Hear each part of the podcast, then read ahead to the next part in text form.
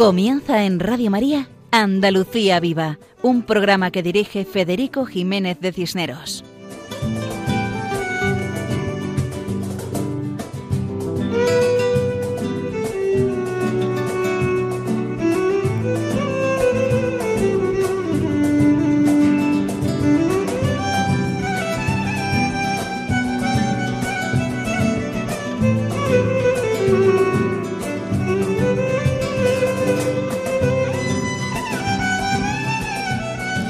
Buenas noches. Empezamos nuestro programa con unas palabras de agradecimiento, dando gracias a Dios por tanto bien recibido en estas fechas recién pasadas del tiempo de Navidad. Deseamos todo tipo de bendiciones sobre nuestros queridos oyentes, oyentes de este programa titulado Andalucía Viva, dentro de la programación de Radio María. Un saludo muy cordial de quien les habla, Federico Jiménez de Cisneros, y en nombre de todo el equipo, nuestros mejores deseos para este año 2020 recién estrenado.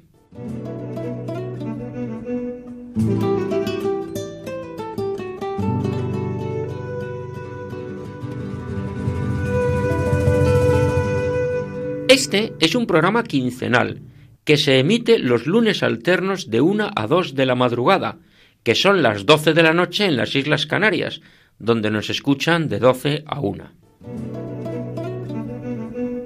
Y como es habitual, antes de comenzar el programa, recordamos cómo pueden contactar con nosotros. Lo más sencillo y eficaz es el correo electrónico con la dirección andaluciaviva@radiomaria.es. Repetimos, andaluciaviva@radiomaria.es y procuraremos contestar lo antes posible.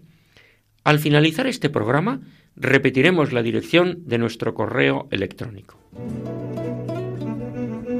El programa de hoy es el primero del año 2020 y en él vamos a hacer un rápido repaso que sirva de recuerdo de las pasadas fiestas navideñas en nuestra Andalucía, porque aquí seguimos viviendo el espíritu de la Navidad.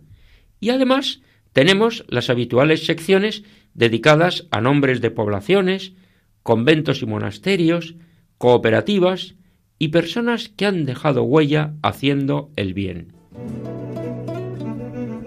Comenzaremos con una noticia interesante relacionada con el belenismo y escucharemos el villancico titulado El Niño de Verdad y cantado por Paco Fabián. En la sección Nombres Cristianos, nuestro colaborador habitual Juan José Bartel Romero nos explicará hoy el municipio de Cabra del Santo Cristo, en la provincia de Jaén. Pasaremos después a la sección dedicada a los conventos y monasterios, titulada Al otro lado del torno. En esta ocasión, Ismael Yebra Sotillo nos explicará el monasterio como lugar de encuentro. Posteriormente, escucharemos la sección dedicada a nuestras cooperativas, con nombre propio, que dirige Juan Jurado Ballesta. Hoy nos hablará de la cooperativa dedicada a San Antonio Abad en Arquillos, Jaén. Málaga Canta es un villancico que se ha cantado estas Navidades en la capital malagueña escucharemos el villancico y la explicación de Laura Castilla, autora de la letra. Y en la sección dedicada a personas que han destacado en el amor a Dios y la entrega a los demás, los amigos fuertes de Dios, hablaremos hoy de Purificación Sánchez Maqueda, una seglar granadina del siglo XX. Todo esto en nuestro programa de hoy, titulado Andalucía Viva, dentro de la programación de Radio María. Adelante, siempre adelante.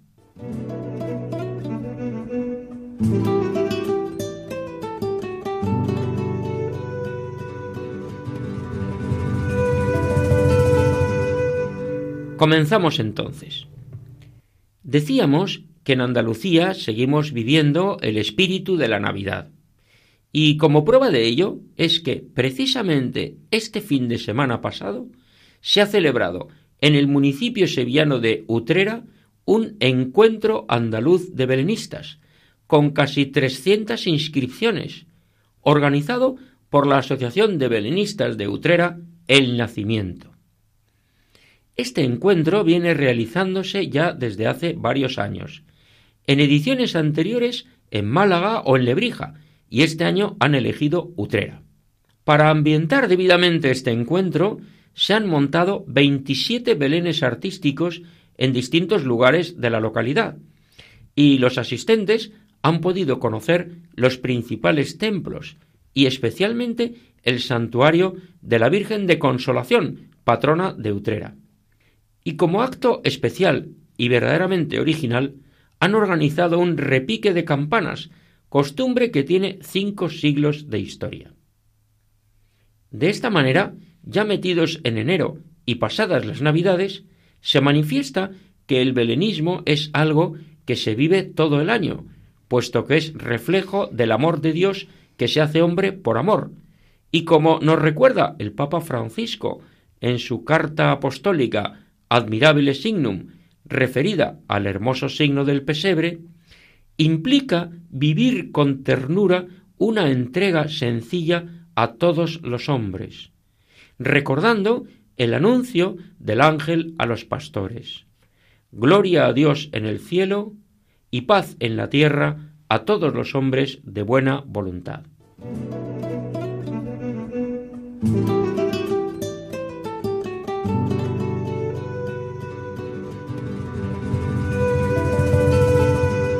Tenemos con nosotros al guitarrista Paco Fabián, que aunque es extremeño de origen, pues nació en Mérida, por su afición al flamenco se afincó en tierras andaluzas y ha pasado gran parte de su vida entre Córdoba y Sevilla.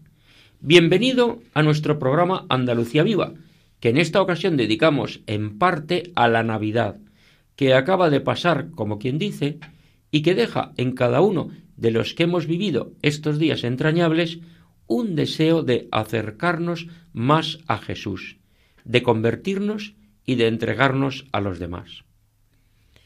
Y acompañando a esta buena noticia de la Navidad, de los belenes y de los villancicos, escucharemos una bella canción que nos cuenta la descripción de un Belén, de los muchos que se ponen en los hogares andaluces todas las Navidades, con sus casas y montañas de papel, con sus ríos de cristal, sus pastores de barro, y escucharemos que las figuras de los reyes son de madera, la estrella de latón y la nieve de algodón, y el cielo hecho de añil y los caminos de serrín. Pero el niño que está en el portal, ese sí que es de veras, es de verdad. Gran sorpresa esta, el niño del Belén es de verdad. Escuchamos a Paco Fabián con el villancico El niño de verdad.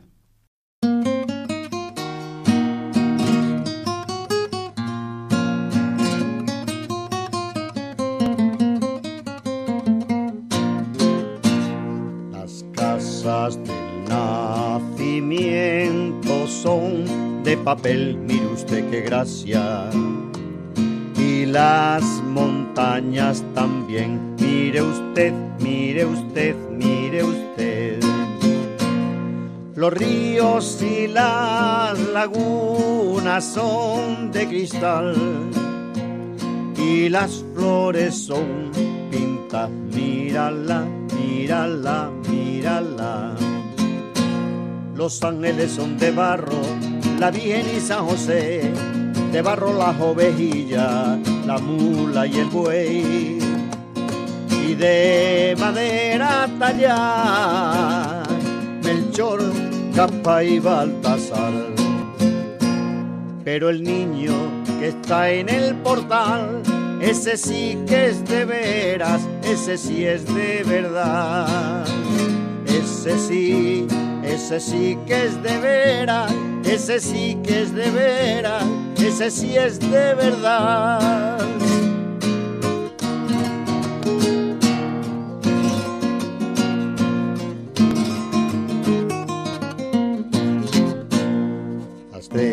Que tanto brilla es de latón, mire usted qué gracia. Y la nieve de algodón, míralo, míralo, míralo. Y el cielo es un decorado hecho de añil. Los caminos de acerrín, mira así, mira así, mira así. Los ángeles son de barro, la Virgen y San José, de barro las ovejillas, la mula y el buey, y de madera tallada, Melchor, Capa y Baltasar. Pero el niño que está en el portal, ese sí que es de veras, ese sí es de verdad, ese sí ese sí que es de veras, ese sí que es de veras, ese sí es de verdad.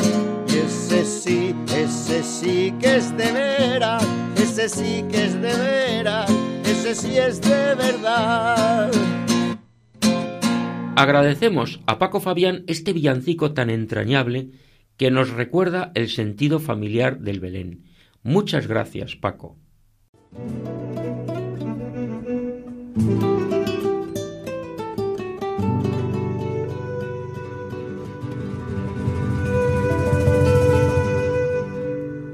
Continuamos nuestro programa con la sección Nombres Cristianos. Hoy, Juan José Bartel Romero nos acercará al municipio de Cabra del Santo Cristo, en la diócesis y provincia de Jaén. Adelante, Juan José. Hola, amigos de Radio María. Hoy, en los límites de la comarca de Sierra Mágina, con la comarca de la Sierra de Cazorla y la provincia de Granada, nos encontramos con la localidad de Cabra del Santo Cristo, perteneciente a la provincia de Jaén. Restos aparecidos en diversas cuevas de la Sierra de Cabra testimonian la presencia humana desde el Neolítico. También, en base a hallazgos arqueológicos, podemos atestiguar la presencia humana en este territorio durante la protohistoria, cuando el comercio y la cultura seguían abriéndose camino por estos pasos que conectaban las costas mediterráneas del oriente andaluz con el valle del Guadalquivir. Vestigios íberos, así como de la época romana, han aparecido en lugares muy cercanos del actual casco urbano. De época almohade parecen datar los restos del castillo que corona el Cerro de San Juan, en cuyas laderas se ubicó la población en tiempos de Al-Ándalus. La reconquista y las constantes disputas entre granadinos y castellanos provocaron que se mantuviera esta localidad despoblada durante tres siglos hasta que Carlos V ordena al concejo de Úbeda su repoblación. Así que se trazan las primeras calles y se construyen las primeras casas en el actual casco urbano entre el entorno de la plaza y el cerro del castillo. El siglo XVII será determinante, pues la llegada de un lienzo con la representación del Cristo de Burgos y los hechos que se desarrollaron marcarían uno de los hitos principales de la historia local.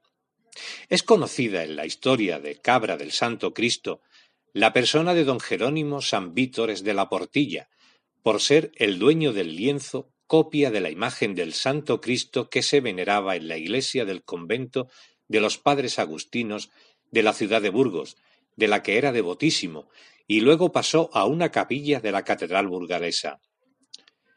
Esta pintura, con otras pertenencias de su propiedad, se trasladaban en 1637 a Guadix, de cuya ciudad había sido nombrado corregidor. En este viaje, al pasar por el lugar llamado Cabra o Cabrilla, pequeña población perteneciente al concejo de Úbeda, aquella imagen del Cristo realizó hechos prodigiosos en beneficio de algunos habitantes de la localidad. Ante estos hechos los vecinos decidieron apoderarse de aquella pintura y la colocaron en su iglesia parroquial. Esto suscitó la reclamación de su dueño con recurso interpuesto ante el nuncio de su santidad. Dado el deseo vehemente de la población de no devolver el cuadro, intervino entonces el obispo de Jaén, cardenal Moscoso y Sandoval. Sus ruegos ante don Jerónimo y la concesión de privilegios excepcionales concedidos a seglares, don Jerónimo donó al pueblo de Cabra aquella pintura del Santo Cristo de Burgos que había de transformar y enaltecer el lugar llamándose desde entonces Cabra del Santo Cristo. Uno de los hijos de don Jerónimo, el padre Diego Luis Ambítores, le rezó mucho a esta imagen y la devoción al Santo Cristo de Burgos que se quedó en Cabra la llevó San Vítores a todas partes donde estuvo, en México y en la isla de Filipinas. El que el padre San Vítores llamara así a esta misión es sin duda porque él de pequeño en su estancia en Cabra oía a los lugareños vitorear así a aquel Santo Cristo que había llegado de Burgos. ¡Viva el Santo Cristo de Burgos! Es el grito que sale del corazón cuando su cuadro se pasea por el pueblo en procesión. Podemos decir que fue en Cabra donde se llamó por primera vez, y así llegó hasta Filipinas por obra de este intrépido jesuita, vecino algún tiempo de Cabra, misionero, mártir y beatificado por San Juan Pablo II. Será durante este siglo y el siguiente cuando se finalice la parroquia santuario y se construyan otras importantes edificios patrimoniales como la Casa Grande. Destacamos también el cruce que surge y articulan en particular el foro que conforma la Plaza de la Constitución y la plaza anexa Serón, donde destaca uno de los elementos más señeros del urbanismo cabrileño, la Cruz de Serón. En el calendario festivo de Cabra del Santo Cristo predominan las efemérides relacionadas con el Cristo de Burgos. La primera el 20 de enero, día de San Sebastián, cuando se conmemora la llegada del lienzo a la localidad en 1637. La segunda fecha señalada es el 14 de septiembre, día de la exaltación de la cruz o fiesta 14, como se la conoce, se conmemora la firma de la escritura por la que tan valiosa imagen queda en la parroquia por siempre jamás. Las fiestas patronales tienen lugar entre los días 14 y 18 de agosto. Otras fechas del calendario festivo permanecen muy arraigadas, como la Semana Santa, San Antón, la Romería de la Inmaculada o la original tradición de la bendición de los roscos que los niños del pueblo ofrecen el día de la Candelaria. Y hasta aquí nuestro recorrido por esta población de la provincia de Jaén. Hasta el próximo programa, amigos de Radio María.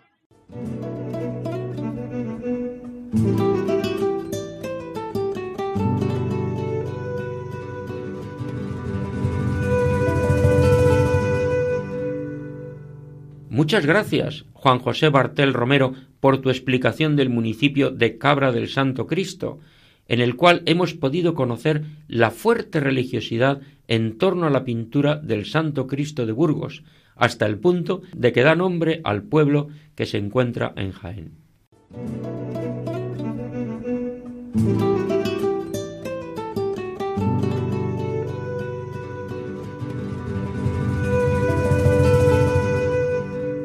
Estamos en Andalucía, tierra de María Santísima, dentro de nuestra España, España Mariana.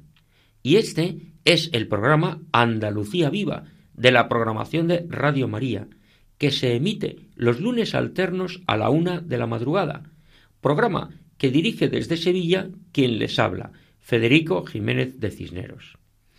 Pretendemos dar a conocer la vida cotidiana andaluza, impregnada de una gran religiosidad y de una extraordinaria devoción a la Virgen María. Desde Almería a Huelva, desde Jaén a Cádiz, desde Granada a Sevilla y desde Córdoba a Málaga, en todos los rincones andaluces encontramos la devoción a la Madre de Dios, a la Virgen María. Qué hermoso es comprobar cómo la devoción a la Virgen une a todos los andaluces y a todos los españoles. La fe cristiana es el denominador común de la historia de España, y la devoción a la Virgen es un elemento fundamental en nuestra historia. Por eso, España es conocida como la tierra de María, y Andalucía es un ejemplo en su devoción a la Virgen María, Madre de Dios y Madre nuestra. Pasamos a la sección al otro lado del torno, para conocer mejor la vida monástica. Andalucía tiene numerosos conventos y monasterios. En el programa de hoy escuchamos a Ismael Yebra Sotillo, quien nos habla del monasterio como lugar de encuentro. Adelante, Ismael. En nuestro caminar por los monasterios y conventos de clausura, tratamos hoy sobre el monasterio como lugar de encuentro. Algunos creen que acercarse a un monasterio es hacerlo a un lugar enigmático, a un espacio inaccesible, a un edificio misterioso. Las deformaciones que la vida monástica ha sufrido a lo largo de la historia, favorecidas en muchos casos por la literatura y el cine, han creado la imagen de que se trata de edificios oscuros, tristes, enigmáticos, rodeados de leyendas y situaciones ocultas y que han sido aún más deformadas por la imaginación de los autores de la tan en boga llamada novela histórica, que yo llamaría más bien novela pseudohistórica. Los monasterios y conventos forman desde hace siglos parte del paisaje rural y urbano. Los primeros suelen estar en lugares alejados, lejanos, apartados de las rutas de paso, a veces escarpados incluso, como se recomendaba para las nuevas fundaciones cistercienses. En un principio esa fue la norma, primero el monasterio y posteriormente la villa. La población de los alrededores se beneficiaba de los avances que los monjes dieron a la agricultura y la ganadería, así como de la mejora en la elaboración de productos derivados de ellas, como por ejemplo quesos, mermeladas, vinos o licores. Los conventos, cuya diferencia con los monasterios ya esbozamos en programas anteriores, nacieron ya de por sí integrados en la trama urbana de pueblos y ciudades, en la idea del convento predomina la cercanía a los fieles, lo que no debe entenderse como que los monasterios supongan una vida aislada ajena al entorno, sino que junto a la actividad espiritual esencial, los frailes han llevado adelante las actividades necesarias para su subsistencia y la atención pastoral de las poblaciones cercanas. Los caminos que conducen a los monasterios suelen ser pequeños y poco transitados, a veces incluso presentan una cierta dificultad por su alejamiento y por sus malos accesos. Recuerdo mis visitas al yermo camaldulense de Santa María de Herrera, cerca de Miranda de Ebro, en las que tenía que tomar por una estrecha carretera en dirección a San Felices y luego seguir por unos cuatro kilómetros un camino sin asfaltar, lleno de baches e irregularidades, pero eso sí, en un paisaje lleno de belleza y que transmitía espiritualidad nada más que se tomaba por él. Llegados a un monasterio, la espiritualidad y el misterio nuevamente nos invaden. A lo lejos se divisa una torre, un ciprés que emerge tras una tapia encalada, una pequeña edificación que delata su actividad agrícola o artesanal. Tras el portón que sirve de acceso al recinto monástico, se llega a un espacio, generalmente abierto o cerrado, a modo, de hortus conclusus que en Andalucía llamamos compás. Nada más entrar a él se siente la paz que sus muros transmiten y la belleza de las formas arquitectónicas que van desde los rasgos más populares a los estilos artísticos más puros. Lo mismo ocurre al acercarse a un convento. Generalmente integrados en los núcleos poblacionales, las callejas que a ellos conducen o las plazas en las que asientan transmiten igualmente esa espiritualidad que parece filtrarse a través de sus muros.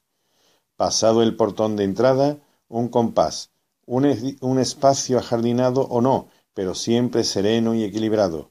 El silencio parece invadirlo todo, la presencia de Dios parece intuirse desde el primer momento. Él es aquí el protagonista, el que ha llamado a todos y cada uno de los frailes o monjas que habitan en él. Aquí una madre selva, allá una bugambilla, alguna que otra placa recuerda algún suceso conocido o algún hecho importante para el cenobio. En Santa Inés de Sevilla se recuerda a Becker y la leyenda de Maese Pérez el organista. En Las Teresas, junto al torno, hay una cruz que, según dice la placa que está a sus pies, fue colocada allí por el mismo San Juan de la Cruz.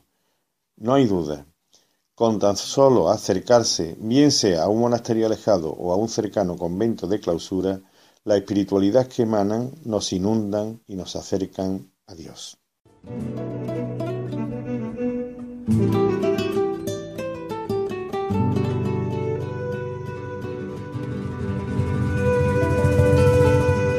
Nuestro agradecimiento a Ismael Yebra Sotillo por sus explicaciones que nos han hecho comprender que el monasterio es un lugar de encuentro con Dios y con los hermanos, entre los monjes y entre los vecinos cercanos, y un lugar magnífico donde la presencia de Dios se siente y se vive.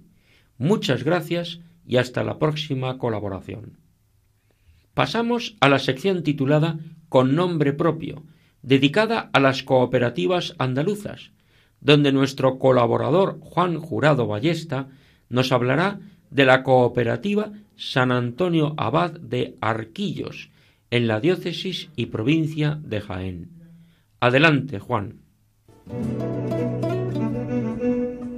Cooperativa San Antonio Abad de Arquillos, en la provincia de Jaén. Hola amigos de Radio María. Hoy, en Andalucía Viva, dentro de la sección con nombre propio, visitamos la cooperativa San Antonio Abad en Arquillos, de la provincia de Jaén.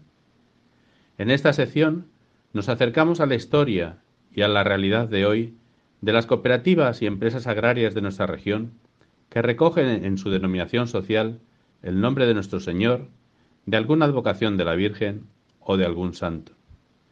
Estos nombres nos remiten siempre al sentido trascendente de toda nuestra actividad, también de nuestra actividad laboral.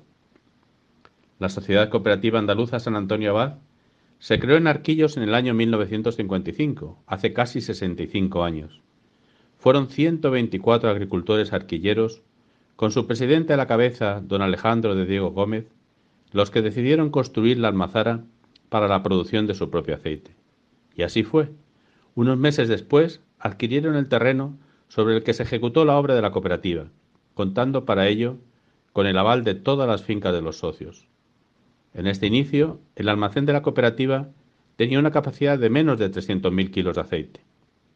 Desde su creación, la cooperativa toma el nombre del patrono de Arquillos, San Antonio Abad, bajo cuya protección se ha ido desarrollando esta empresa de iniciativa social. La población de Arquillos tiene casi 2.000 habitantes y está rodeada de un bellísimo paisaje característico de olivar tradicional de sierra. Cada 17 de enero, la Iglesia en todo el mundo celebra la festividad de San Antonio Abad, también conocido como San Antón, eremita egipcio que vivió entre los siglos II y III. San Antonio Abad fue también formador de tantos monjes que a imitación suya siguieron su estilo de vida austera. Con razón es conocido como Antonio el Grande, padre de los monjes. Y en estos días también Arquillos celebra su fiesta grande, y siguiendo una antigua tradición, el alcalde, postrado ante los pies del santo, hace la solemne promesa de que toda la población guardará ayuno y abstinencia como agradecimiento a su milagrosa intercesión en la epidemia de cólera de 1885. Tal es la devoción de Arquillos por San Antón, que los adornos navideños de las calles se mantienen hasta que termina la procesión del santo, siguiendo el refrán, hasta San Antón, Pascuas son.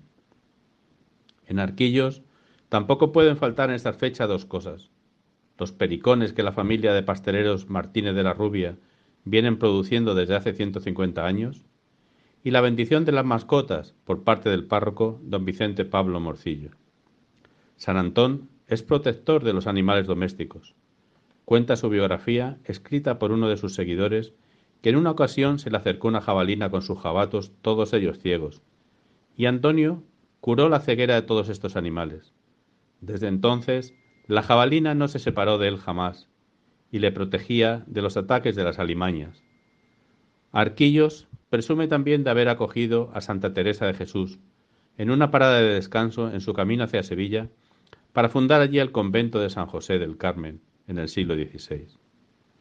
Y ya en el siglo XXI, en 2007, la cooperativa de San Antonio Abad de Arquillos se reubica en unas nuevas instalaciones que le permiten lograr sus objetivos de sostenibilidad y de calidad. Los servicios técnicos de producción integrada de la cooperativa garantizan una agricultura sostenible y un aceite virgen extra de excelente calidad. En este momento son ya 363 socios en la cooperativa que entregan casi 9 millones de kilos de aceituna cada campaña. La bodega de la cooperativa, presidida por un precioso mosaico de San Antonio Abad, acoge 44 enormes y brillantes depósitos con una capacidad total de 2,2 millones de kilos de aceite. También posee una envasadora para comercializar el aceite en diferentes formatos, desde el cuarto de litro hasta los cinco litros. El presidente actual de la cooperativa, don Fernando Casas Garrido, con su junta rectora, dirige los destinos de la primera empresa de arquillos bajo la protección de San Antonio Abad. Adiós amigos, os esperamos en nuestro próximo programa de Andalucía Viva.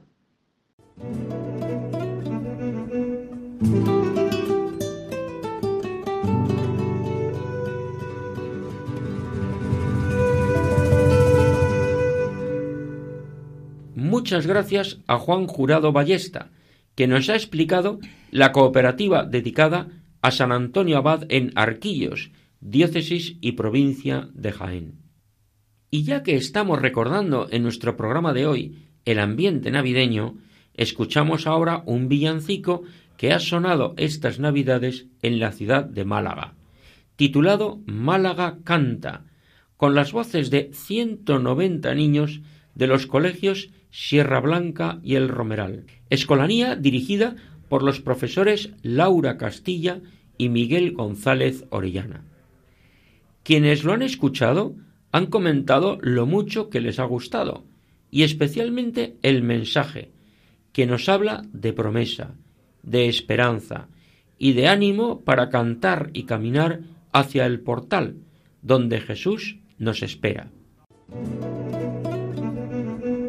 Málaga Canta es un villancico compuesto por Laura Castilla, directora de la Escolanía y profesora de música del colegio, y con música de su hermano Javier Castilla. La autora declaró lo siguiente He querido hacer sentir a los niños, mientras cantan esta canción, que imaginen cómo se hubieran sentido si en aquel momento, durante el nacimiento, la Virgen les hubiera dejado coger al niño. Con estas palabras cargadas de emoción, la autora del villancico ha querido explicar la letra de Málaga Canta. Escuchamos a Laura Castilla.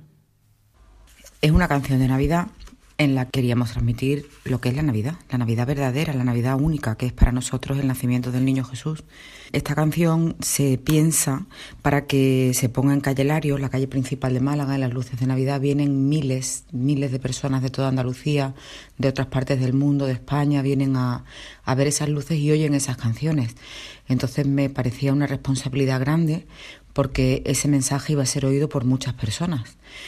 Entonces, mm, lo primero que hago es ponerme a rezar, ponerme a, pedirle a Dios que, ponga en mi mano en ese momento las palabras que, yo tenga que escribir, lo que Él quiera que se diga ahí, lo que Él quiera que se oiga, lo que Él quiera que se transmita.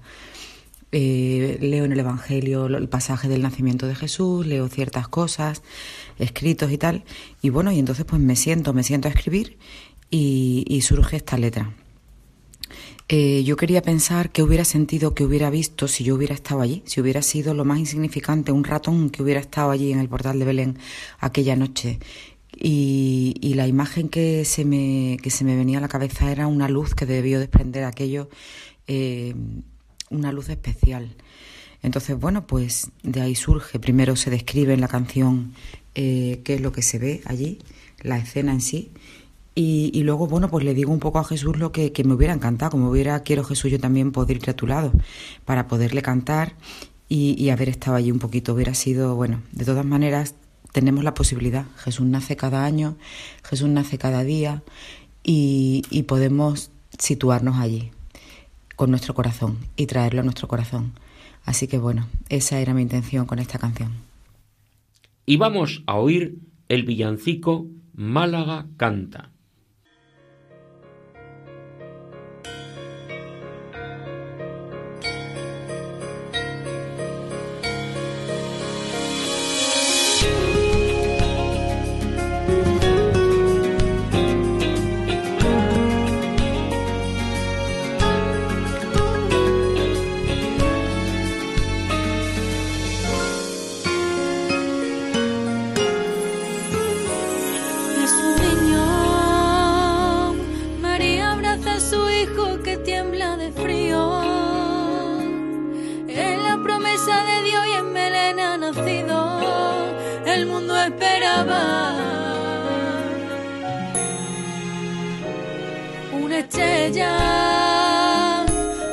A todos que al final la esperanza ha llegado.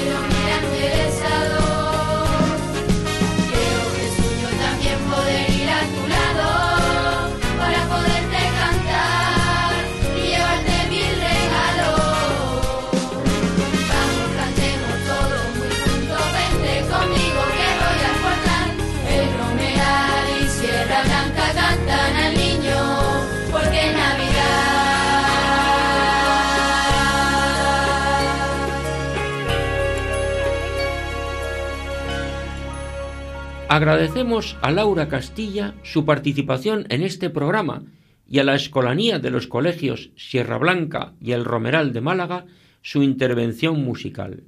Enhorabuena y gracias a todos y cada uno de los cantores y nuestros mejores deseos para este dos- 2020 para que vivan lo que cantan y se acerquen al portal donde está Jesús, Dios hecho hombre por amor. Y llegamos a la sección dedicada a las personas que han destacado en el amor a Dios y la entrega a los hombres. La sección que llamamos Amigos Fuertes de Dios. Esta noche vamos a hablar de Purificación Sánchez Maqueda, una seglar granadina del siglo XX.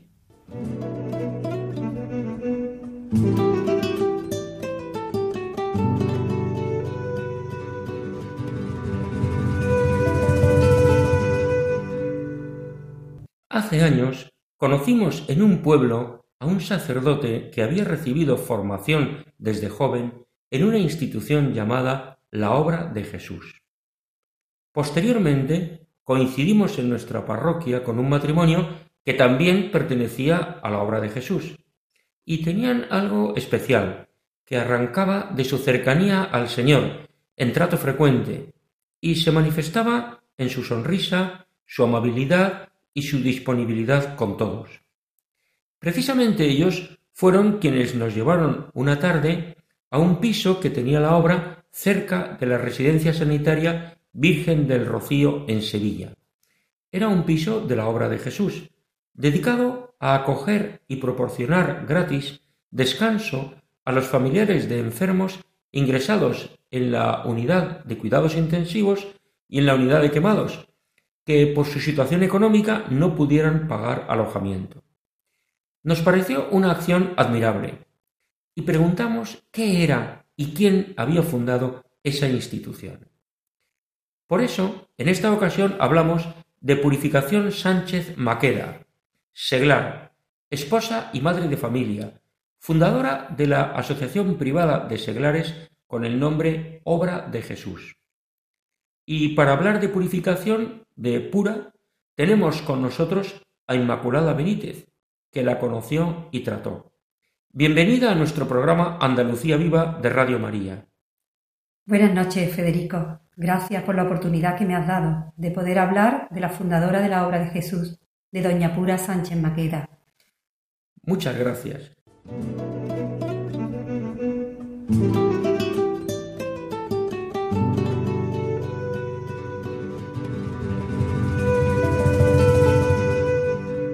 Para centrar al personaje y la obra, conviene que nuestros oyentes sepan que Pura Sánchez Maqueda es una mujer del siglo XX.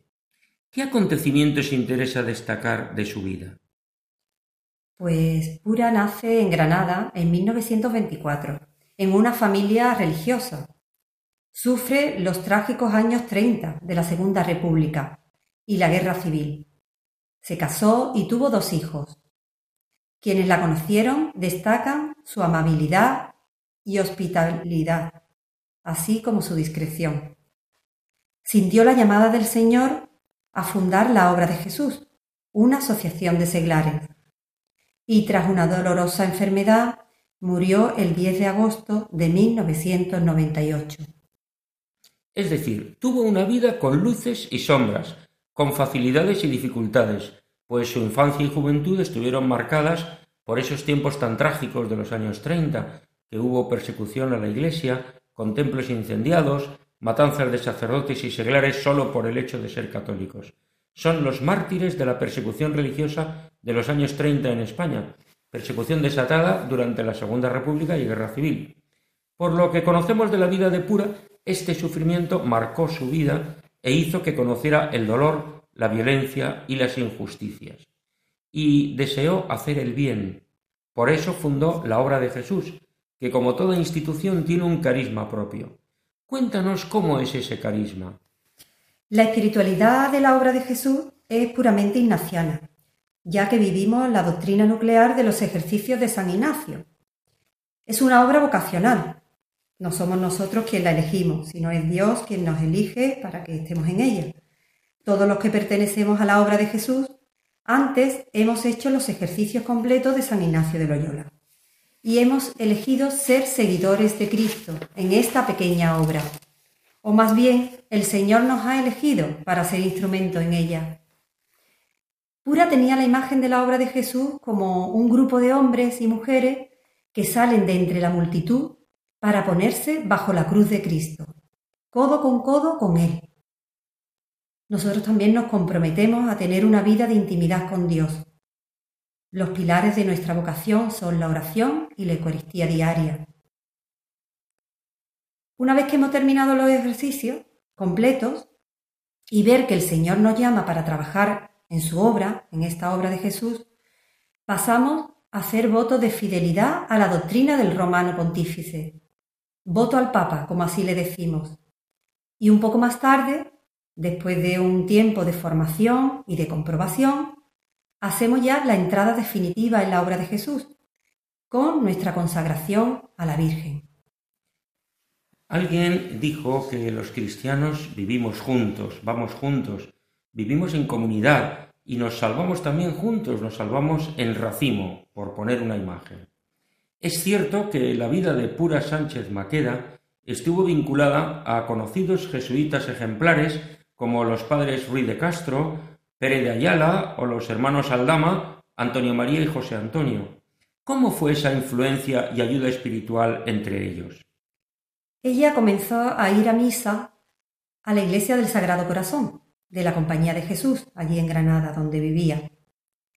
Un día en oración vio la necesidad de tener un director espiritual y comenzó su dirección con el padre Ruiz de Castro, que era su confesor. El padre Ruiz de Castro fue trasladado al Uruguay, pero ella seguía su dirección por cartas. Más tarde pasará a dirigirla el padre Pérez de Ayala. Fueron varios los jesuitas que le hicieron el discernimiento de lo que en la mente y en el corazón de Pura estaba fraguando nuestro Señor, que era esa idea de fundar una asociación privada de seglares. Una frase conocida nos recuerda que un santo triste es un triste santo. Los santos son personas alegres. La alegría, la verdadera alegría, es signo de santidad, reflejo de la presencia de Dios. Sin adelantarnos al juicio de la Santa Madre Iglesia, empleamos la palabra santo para referirnos a las personas amigas de Dios. Quienes trataron a Pura Sánchez Maqueda dicen que era una persona amable, entregada, que se manifestó especialmente en los golpes que sufrió en su vida, golpes tales como contrariedades económicas familiares, la muerte de su esposo o el abandono de su pertenencia a la obra de Jesús por personas muy queridas por ella. ¿Qué puedes contarnos de esa alegría vital de Pura? Pues los que lo conocieron de pequeña nos cuenta que tenía un carácter vivo y alegre. Era una niña muy despierta y muy lista, según nos dicen. Pero esa alegría nunca la perdió, a pesar de su dolor y de su enfermedad. Era una persona que contactaba muy bien con los jóvenes. Llamaba la atención su forma de hablar, con tanta sencillez y cercanía. Hasta su muerte estuvo rodeada de personas jóvenes, que gracias a ella, que supo ser un instrumento fiel en las manos de Dios, se acercaron a Dios y a su iglesia, algunos después de muchos años separados de ella. Un aspecto que hemos valorado para tratar en nuestro programa de Pura Sánchez Maqueda es su vinculación con Andalucía ya que nació y murió en Granada, y su obra de Jesús se extendió por Córdoba, Málaga y Sevilla. Cuéntanos qué actividades desarrolla la obra en estos lugares. La principal actividad de la obra de Jesús es la santificación de las almas, acercar almas a Dios. Para ello, en los diferentes puntos de Andalucía donde nos encontramos, nos dedicamos a enseñar a orar, con escuelas de oración, catequesis, charlas, retiros, convivencias, peregrinaciones, que son normalmente a santuarios marianos, encuentros de matrimonios, y damos los ejercicios de San Ignacio de Loyola en la vida ordinaria. También nos ocupamos de la parte humana. Uno de los apostolados más importantes que llevamos es el del piso de acogida del Hospital Virgen del Rocío, en Sevilla donde, como antes muy bien has explicado, damos alojamiento y acompañamiento a los familiares de los enfermos ingresados en las unidades de quemado y en las unidades de cuidados intensivos. Pura siempre decía que la cruz de Cristo tenía dos leños, uno vertical y otro horizontal. El vertical era el que a la persona llevaba hacia el cielo, ¿no? Era como la parte, decía ella que era como la parte espiritual que teníamos que cuidar de la persona, pero también tenía el leño horizontal, que ella decía que era la parte humana, que también teníamos que cuidarla y que tratarla. Por eso que nuestros apostolados pues son principalmente el acercar las almas a Dios y el también el cuidar de la persona en su integridad, totalmente. Pues es una imagen muy acertada porque verdaderamente los dos palos de la cruz nos enseñan pues esas dos dimensiones que tenemos en la existencia humana, ¿no? Del amor a Dios y el amor a los demás. Y, realmente pues es, es, muy interesante lo que acabas de contarnos. Y antes de despedirnos, ¿quieres añadir alguna idea acerca de la persona de Pura o de su obra? Pues sí, eh, podría añadir muchas ideas, ¿no? Pero una que quiero destacar es la, confianza que tenía ciega en el Señor. Ella se abandonaba en las manos del Señor. Como hemos dicho antes, pasó por muchos acontecimientos dolorosos en su vida, económicos, espirituales, familiares. Sin embargo, en todos ellos vio siempre la mano amorosa de Dios que lo permitía todo para su bien. Era la vivencia de la virtud de la esperanza. Ella la vivía al máximo. Tenía una fe tan grande, tan grande, que eso le llevaba a una esperanza que a su vez se traducía en la alegría que tenía. No perdía nunca el optimismo y el ansia de hacer cosas por el Señor. Pues muchísimas gracias. Damos las gracias a Inmaculada Benítez, seglar, casada y madre de familia, por acompañarnos en esta ocasión y hablarnos de la obra de Jesús y de su fundadora Pura Sánchez Maqueda. Muchas gracias, Inma, y hasta otra ocasión, si Dios quiere. Gracias a ti, Federico.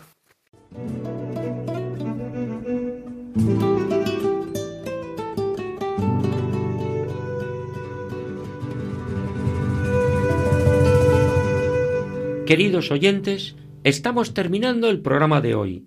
Antes de despedirnos, les repetimos nuestro correo electrónico para que puedan comunicarse con nosotros.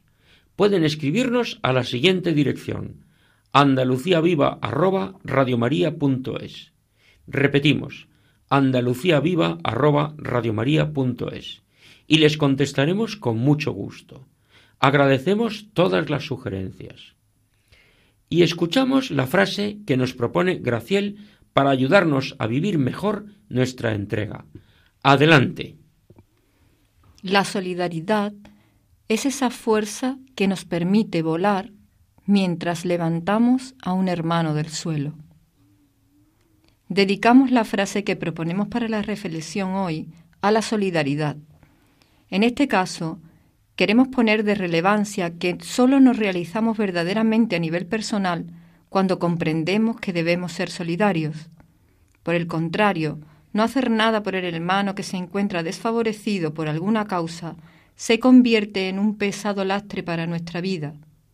Vivir con el pensamiento puesto siempre en el bien común nos proporciona una perspectiva diversa que nos permite ver con claridad que somos una parte pequeña de una gran totalidad. Así que quedan todos invitados a prolongar esta Navidad de esta manera, a vivir una infinita Navidad en la solidaridad. Agradecemos a Graciel su colaboración. Desde Andalucía, tierra de acogida, tierra de María Santísima, reciban un saludo muy cordial de corazón de todos los que hacemos este programa con el objetivo de dar a conocer todo lo bueno, que es mucho, y sólo lo bueno que tenemos en Andalucía. Y tras esta despedida por hoy, les pedimos que continúen con la sintonía de Radio María. Hasta el próximo programa, si Dios quiere.